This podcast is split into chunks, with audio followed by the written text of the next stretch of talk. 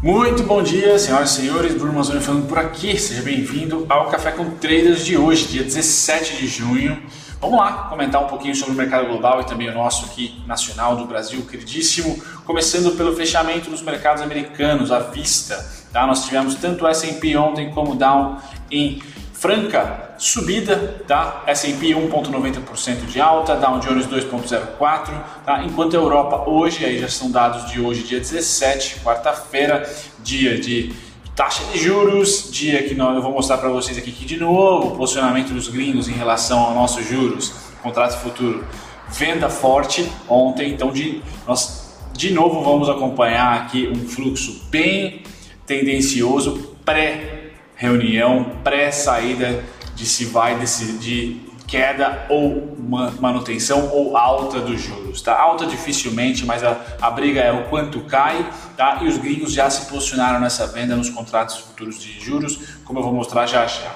Hoje os mercados estão laterais barra otimistas, então deve ser um dia sem tendência, clássico de maio e junho, como deve permear o mês inteiro. A gente percebeu que quem conseguiu pegar algum tipo de onda positiva já deu uma estacionada nos grandes papéis e também nas small caps. O mercado, como geral, fica no stand-by, de olho principalmente nos drivers econômicos e políticos norte-americanos, ano de eleição por lá, e o fantasma que é realidade possível da segunda onda da pandemia. Então, tudo isso faz parte do nosso radar, mas principalmente em maneira econômica para o Brasil, minha opinião, sempre é minha opinião aqui, o mais importante é o Trump, tem que ficar de olho nele, porque ele vai usar qualquer arma possível e imaginária que ele imagina ter para ganhar a corrida eleitoral. Isso, mais hora menos hora, vai cair num país chamado China e ele vai querer fazer novas sanções, dizendo que está favorecendo a economia norte-americana, protegendo ah, o mercado, principalmente os agricultores norte-americanos. Então eu espero logo logo uma cartada do Trump em relação à guerra comercial e nós aqui ah, no Brasil, qualquer país que exporta alimento, grãos, proteína, tem que ficar sempre de olho no Trump, porque ele vai ser muito, acredito que ele será muito volátil até outubro, novembro, nas eleições norte-americanas. Tá? Enquanto a pandemia sim é um problema real e vai afetar os mercados como um todo, nós aqui, como vendemos alimentos e materiais básicos, não vamos deixar de parar de vender. A única, o único driver que deixa a gente é, é, precário nessa situação seria novas sanções, né? o Trump pedindo para a China consumir mais X, Y produtos dos Estados Unidos. Então é sempre importante esse ano ver mais o Trump como primeiro colocado e segundo a gente acompanhar e ser responsável também pelo noticiário da pandemia. Tá? Na Europa a gente vê uma lateralização depois de altas consistentes, tá? Europa que está caminhando aí na pole position pós ou né, numa recuperação melhor da pandemia, tá? Ásia hoje neutra, assim como a Europa. Então ontem Estados Unidos sobe, tá? Europa hoje lateral, Reino Unido também 0,34% de alta, lateral barra alta, DAX 0,02 de baixa, praticamente neutro. Japão, dados ruins da economia no Japão, deu uma puxadinha, 0,56 de queda para o Japão, enquanto Hong Kong sobe o mesmo, 0,56 de alta. Então China, ah, perdão, Ásia e Europa hoje sem tendência, clássico de junho, clássico de maio, nada de novo no front. As atenções acabam ficando para variar para os Estados Unidos, tá? Para os Estados Unidos, principalmente focos de segunda onda da pandemia, pós protestos em massa, tá? Ah, novas relações sobre qual é o capital político do Trump em relação às eleições. Então tem pesquisa saindo, tudo isso vale a pena e principalmente o Twitter dele. Então sigam ele no Twitter, ah, ativem as notificações, que é importante. Pois bem, passando para o lado direito aqui agora, nós temos o petróleo se mantendo, que é lindo para a gente, por isso que eu comento que sim, a pandemia é muito, dá um strike muito forte no mercado real e no mercado financeiro, sem dúvida nenhuma. O mercado financeiro já foi tá, precificado muito da pandemia, então agora, para emergente, para Brasil, a minha opinião é que se commodity estiver forte, tá, a gente não vai ter quedas tão fortes quanto o mundo, tá? e tampouco altas tão fortes como a recuperação de um país ou outro desenvolvido, porque a gente vai manter essa consistência de trade exportação de commodity. Tá? Isso vai manter a nossa, a nossa bolsa menos volátil, vamos dizer assim, tanto para euforia como para queda, porque a gente vai continuar as vendas na queda e com o dólar forte estamos lucrando mais em tese, lucrando mais como acionistas, né? As empresas estão lucrando mais, tá? E nas altas a gente não vai participar tanto porque a gente não tem tantos ativos assim tecnologia, tá? De empresas que são ali que estão dependendo de uma reabertura do, do comércio global. Então é importante ter essa essa sensibilidade, pelo menos é essa sensibilidade que eu estou tendo como opinião, para que, se houver uma segunda onda strike forte, eu já sei que o remédio para março e abril, aqui para mim, foi proteína, grãos e celulose. Então eu tenho bem claro isso na minha cabeça, que se esse cenário se concretizar, lockdown de novo na China, lockdown de novo na Europa, lockdown de novo nos Estados Unidos, tá, que ainda não saiu do lockdown, tá, e, mesma coisa acontecer aqui, eu sei que esse remédio é o Brasil, entre aspas, tem como mercado financeiro representado ali pelas as ações do setor de commodities, materiais básicos, por exemplo, tá. Mas também sei que se isso não se concretizar, Tá? Outras empresas de outros setores podem performar bem, como é o caso das financeiras, como é o caso de algumas empresas de varejo que já estão performando bem, mesmo sem ah, entregar números bons. Então isso é legal. E nos Estados Unidos também, varejo eletrônico e tecnologia. Então tem remédios para alguns cenários, porque 2020 foi tão intenso que, vamos dizer assim, a, a receita para um segundo lockdown tá ali, proteína, grãos e materiais básicos aqui no Brasil tá? Commodities, proteínas, grãos e materiais básicos. Legal, temos esse remédio. Um segundo remédio, pós um, um otimismo leve do mercado, a gente viu varejo subindo, a gente viu o setor financeiro se recuperando. Então aqui no Brasil tem alguns remédios, lá algumas receitas, perdão, lá nos Estados Unidos com certeza ah, o setor de e-commerce e tech foram que performaram muito bem. Então a gente já aprendeu ah, em 2020 algumas saídas para um possível lockdown tá? para um possível segundo lockdown, o que é uh, não fácil de se prever, e é por isso que eu coloquei como mais importante, é o tio Trump. A gente não sabe o que, que ele vai armar nessa corrida eleitoral e tudo é possível, tá? Tudo é possível. Por isso, ele, para mim, as eleições americanas são o principal driver até outubro, sem dúvida. Beleza, me estendi aqui um pouquinho, mas petróleo hoje se mantém acima dos 40 dólares, o que é ótimo tá? A gente está forte por ali. Quando a gente passa para o minério de ferro, o suporte acaba ficando aqui em 103, 103 dólares, o que é ótimo também. Então, commodities forte, é, vamos dizer assim, fortalece essa abobrinha que eu acabei de falar para vocês. Tá? De Brasil, principalmente, principalmente não, somente no mercado financeiro, né? visão como investidor, acionista, especulador. Então hoje minério de ferro aqui neutro barra alta 103.46, 103 dólares aqui sendo negociado. Ouro hoje cai 0,88. Já já eu trago o gráfico do ouro para vocês. 0,88 de queda para o ouro. Setor agrícola agora nós temos um cafezão aqui de novo. Neutro barra queda. Pessoal de Guaxupé não está passando por um mês fácil por lá. Algodão uma alta expressiva, então SLC aqui vai bem. Soja neutro 0,03 trigo 0,30% de alta, açúcar novamente mais uma alta, um mês positivo para o açúcar, tá? milho 0,68% de queda, sem grandes variações por aqui, o que se destaca é o algodão e o açúcar. Vamos à proteína animal agora. Proteína animal mais do mesmo, então continua o gado forte, trazendo o setor consigo, então deixa as empresas exportadoras de proteína animal, vamos dizer assim, fortalecidas, enquanto o porquinho tem o seu a sua lateralização, ou seja, chega no seu equilíbrio, né? 46 a 50, 47, perdão, a 52, 53 é o preço de equilíbrio, tá? 66 foi o topo que a gente comentou aqui no canal, tá? Não deve mudar muito, a não ser uma nova tendência, um segundo round, segundo round aí de expansão do comércio de proteínas suínos, tá? Já o gado engorda ainda não chega no seu alvo final sobe de escadinha, parecido, vamos dizer aqui que o porquinho é o petróleo e o gado de engorda é o minério de ferro, vai de pouquinho em pouquinho, já o porquinho foi uma pancada de um mês basicamente, quem não, ah, não pegou tecnicamente, vamos dizer assim, olhando o gráfico, pum, em um mês já se valorizou muito, tá? e agora fica no equilíbrio da oferta e demanda, nada de tendência para os porquinhos, mas aqui os, o gado sobe de escadinha, mas sobe, tá? fortalecendo então o uh, um setor que tem um hedge nas, nas próprias commodities aí, do, do, setor. Bacana. Hoje um dia então estável, continua estável para o mercado, para as ações exportadoras, principalmente de proteína. A gente viu ontem, uh, por exemplo, a Minerva não cai de jeito nenhum, a Marfrig, JBS, JBS é um pouquinho mais complicada devido a alguns uh, empecilhos jurídicos, aí, principalmente nos Estados Unidos envolver a Pilgrims, tá?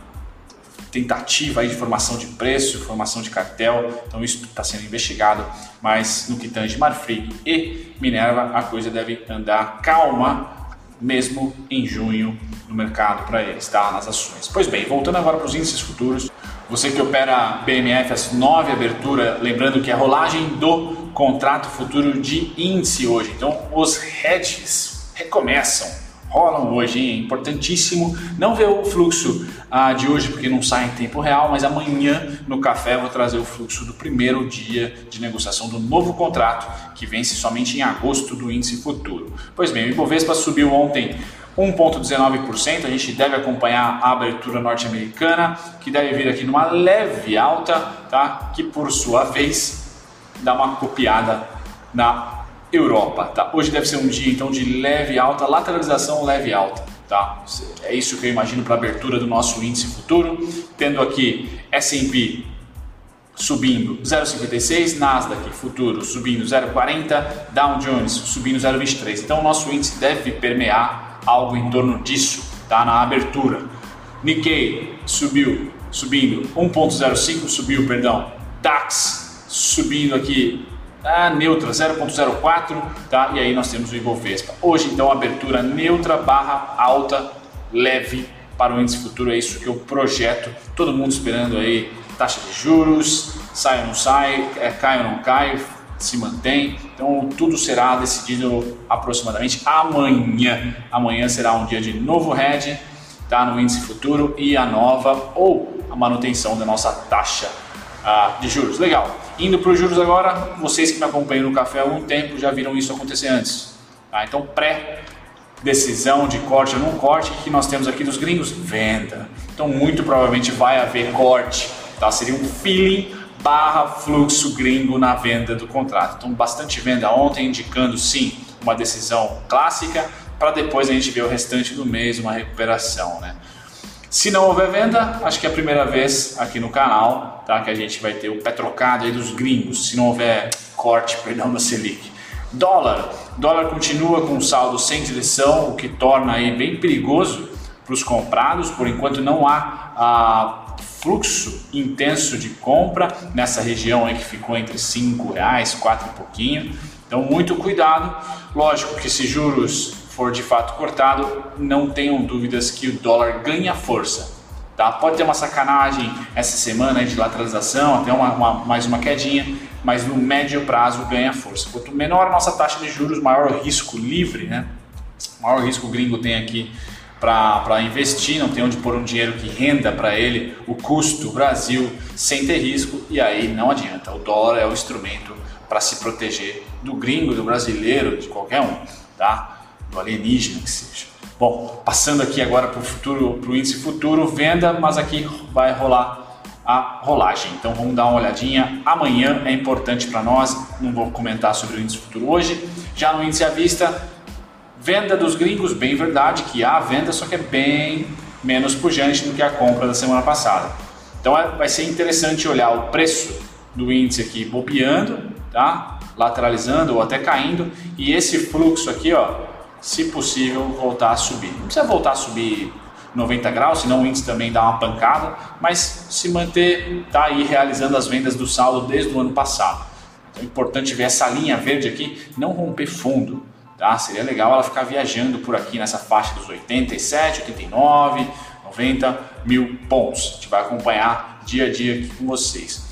Bom, petróleo segue lateralizado aqui com 42,80, que era a nossa resistência, 25,98 é o único suporte. Então, sim, cabe muita volatilidade no petróleo. Você que está posicionado em ações ligadas a commodity. Ouro, uma lateralização gigantesca para quem é grafista. Isso aqui é, um, é uma formação de bandeira forte. Tá, bandeira ou master ou, ou cunha, tantos nomes diferentes, mas para cima, se ela romper, eu só tenho um alvo aqui em 1824, tá para baixo. 1.638 é o primeiro alvo. Tá? Então o ouro para mim tá igual o Bitcoin, né? lateralizando, são os, as proteções aí, os refúgios atualmente de, sem volatilidade, só para deixar o dinheiro líquido ali. Legal, dólar ontem uma forte alta e deve hoje performar acima dos 5,138, tá? que, que ontem era resistência, porque fechou o dia ali bem em cima, hoje será suporte, porque provavelmente vai abrir acima do 5138. Tá? Então 5138 é suporte, suporte 4962 está errado aqui também é suporte e os alvos basicamente corroboram com o fluxo que eu estou seguindo de 611 pontos aqui em 5342, 5419, tá? São os alvos para cima, tá? Otimistas, pessimistas 4962, 5138 tá? passado por um índice Bovespa, agora dolarizado, não deu outra, bateu no nosso alvo lá e felizmente ou infelizmente vai fazer, no mínimo, tá? essa retração que a gente está mirando. Bom, bateu ali, vai fazer não, né? já fez, tá, tá nela. Bateu ali, já sentiu um, pseudo pseudo suporte, veja um candlezinho aqui de compra. Então, se você está pessimista, o que, que nós temos que fazer? É, nós temos que fazer o seguinte: qualquer que seja o fluxo de compra que aconteça, vamos supor que foi aqui, aí fez isso aqui, tá? Temos que pegar essa projeção e trazer para qualquer topo atual. Por enquanto, o topo atual é esse, vai? foi o dia de ontem de uma, uma pseudo alta, tá? uma alta no, no, na manhã e fechou em dúvida com venda. Então, ó, o próximo fluxo está aqui. A gente vai seguindo oferta e demanda, oferta e demanda. Tá? Por enquanto é isso. Esse é a principal, 19,966 era a principal resistência. Tá fora essa resistência aqui, ela será como um suporte. Tá? Será feito como um suporte para a próxima área de resistência que está muito assim. A gente vai lá para a LTB. Então realmente eu espero que junho, agosto a gente fique por aqui por um bom tempo, porque é uma região de muita negociação no curto e médio prazo. Não vai ser fácil vencer essa região, mesmo a pré-pandemia já estava ali utilizado como suporte uma vez, duas vezes, três vezes. Tá? Então, mesmo que passe aqui, deve voltar e ficar um bom tempo até que a economia real dê algum sinal de vida. Tá? Acredito eu. Acho que o limite da, da, diferença entre a financeira e a econômica em termos de análise técnica, se é que eu posso dizer, tá? do índice futuro, do índice perdão à vista em dólar, é aqui esse 19.966. Ah, tá? É aqui que deve ficar uma lateralização bem chata por bastante tempo. Tá? Suporte 14.370, fora os nossos digníssimos fluxos e mais uma patada também está projetada aqui em 11.481. Tá? CVC, eu vou trazer para vocês, vocês pediram para mim, ela, o melhor, o sweet spot, vamos dizer assim, a melhor oportunidade, a oportunidade Schumacher não Rubinho, foi exatamente aqui. Né? Então, ela de baixo para cima no IPO é resistência, de baixo para cima é resistência, de baixo para cima é resistência, de baixo para cima é resistência. Aqui chegou a, ups, chegou a fazer esse movimento aqui. Ó. Então, a única oportunidade que nós tínhamos era ou de apertar em um suporte abaixo do IPO, tá? Com alvos que eu tenho é 22 e 88 já tocou, depois 34 e 87, 40 e 43, 41 e 85 já é pré-crise, quase que máximas históricas. Schumacher, quando eu falei, porque o sinal não foi clássico aqui, não teve um, um, um rompimento e um reteste. Por enquanto rompeu e está lá em cima. Então o Rubinho seria esse reteste aqui voltar para o preço do IPO 13,49 a 11,38. São os únicos suportes que eu vou deixar para a CVC e também para as aéreas, por exemplo, que são ações ou segmentos, setores que são muito, foram muito afetados pela pandemia. Tá? Fora isso, galera, já o risco retorno está muito caro, na minha opinião. Temos aqui suporte 8,2, depois IPO 11,38 e 13,49. 22 e 88 é região de resistência, continua, tá? Depois 34 e 87, esse é meu resumão da CVC.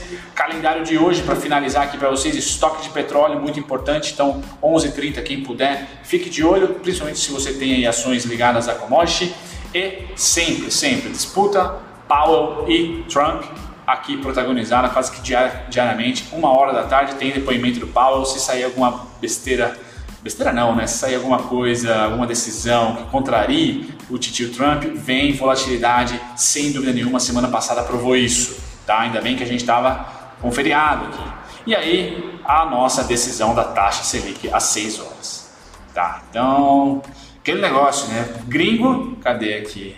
Mandou bala em venda. Um dia antes. Hum, essa história a gente já conhece, né? Bom, maiores oscilações de ontem.